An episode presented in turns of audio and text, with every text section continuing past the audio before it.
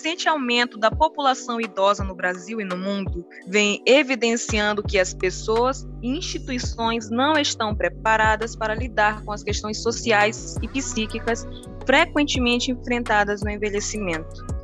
Assim, a violência contra idosos vem adquirindo mais e mais relevância e deve estar inserida na agenda pública brasileira.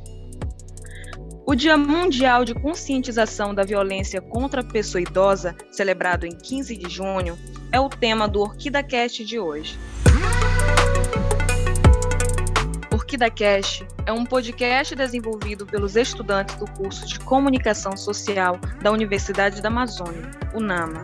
Eu sou a Bruna e estarei na companhia de Rosana, Leonardo. Ao longo dos anos, as mídias vêm mostrando os crescentes maus-tratos que os idosos vêm sofrendo em todo o mundo, principalmente no Brasil. Maus-trato que deixam a todos perplexos com tanta crueldade que vem sendo praticada contra aquelas pessoas que, diante de uma enfermidade, se veem indefesos e à mercê de pessoas que não estão capacitadas e nem qualificadas para ser um acompanhante de um idoso.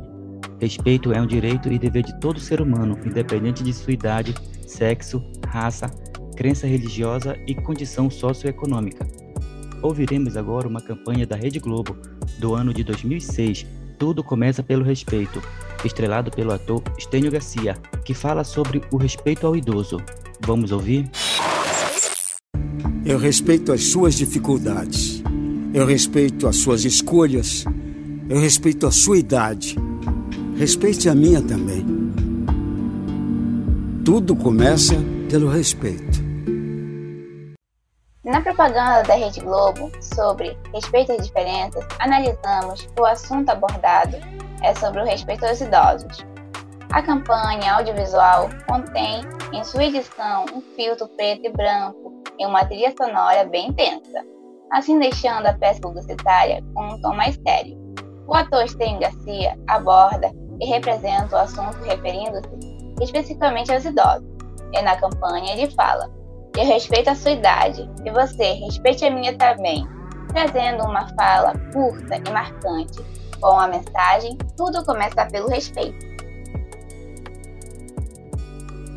Com o advento da pandemia do Covid-19, a violência contra os idosos vem aumentando, e o principal motivo é justamente o isolamento social, onde o agressor, na maioria das vezes, é morador da mesma residência que a pessoa idosa.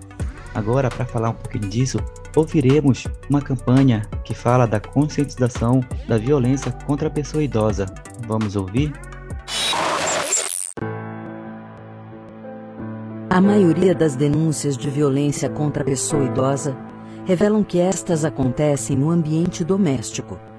Os principais suspeitos de cometer estes atos são familiares ou pessoas próximas. Onde está a violência? Onde mora a violência? Campanha de conscientização da violência contra a pessoa idosa.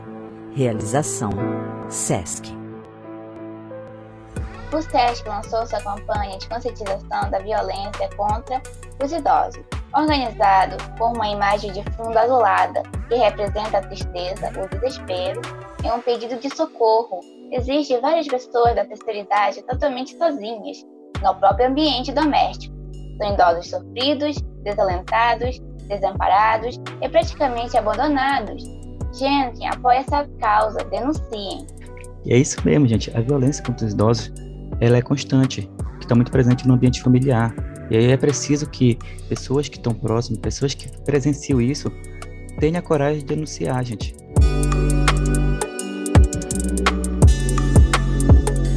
Os tipos de violência mais comuns são a física, psicológica, financeira, negligência e o abandono.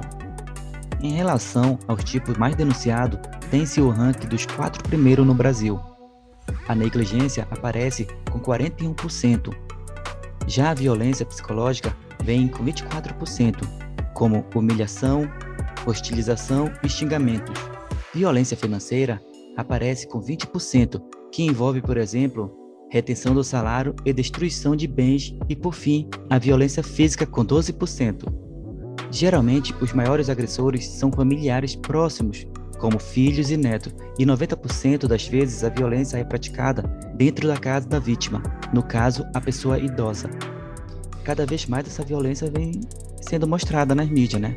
Pegamos uma campanha que foi até estrelada pelo Zé de Camargo, que é uma propaganda em prol do respeito ao idoso, que ele traz uma história que é tocante, comovente e que é a realidade de muitos lares brasileiros, de muitas famílias brasileiras. Então vamos ouvir. Existe um velho ditado que é do tempo do Zagai. Diz que um pai cuida de dez filhos, mas dez filhos não cuidam de um pai. Sentindo o peso dos anos, sem poder mais trabalhar, o velho peão estradeiro com seu filho foi morar. O rapaz era casado e a mulher deu de implicar: Você manda o velho embora se não quiser que eu vá. E o rapaz, coração duro, com seu velho foi falar: Para o senhor se mudar, meu pai, eu vim lhe pedir. Hoje aqui da minha casa, o senhor vai ter que sair. Leve este couro de boi que eu acabei de curtir para lhe servir de coberta aonde o senhor for dormir. Pobre velho calado pegou o couro e saiu. Seu neto de oito anos, que aquela cena assistiu, correu atrás do avô, seu paletó sacudiu. Metade daquele couro, chorando, ele pediu.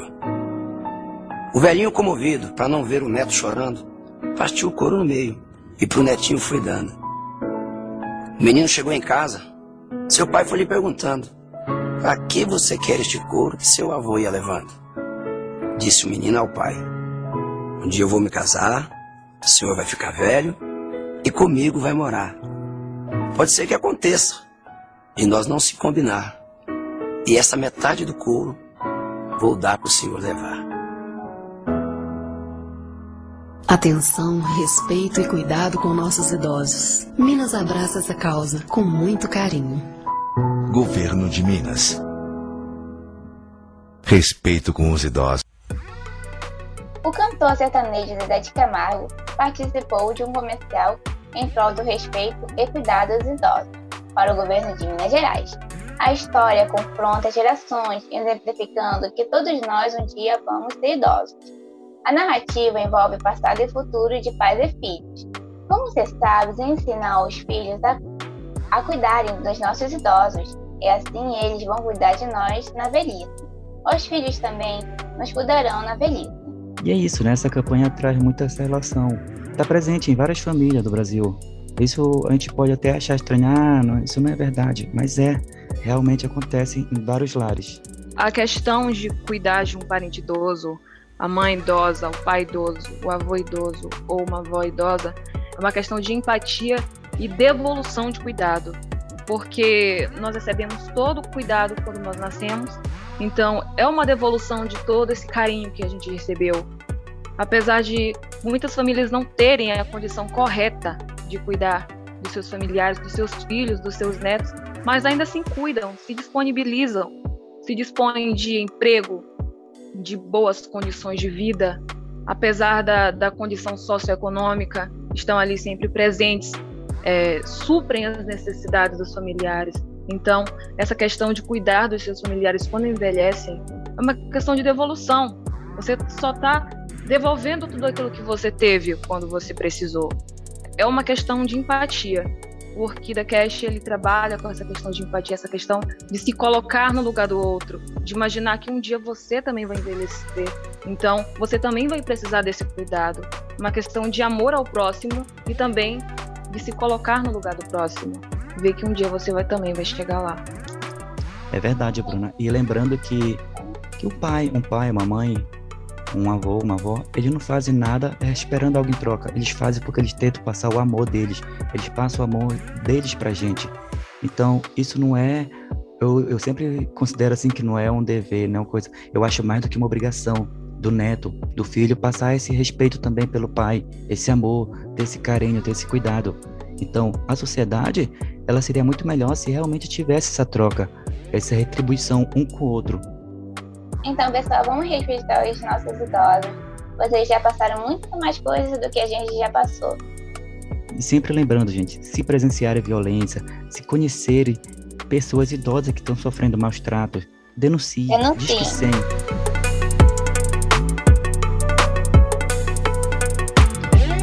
chegamos ao fim do nosso Orquídea Cast de hoje.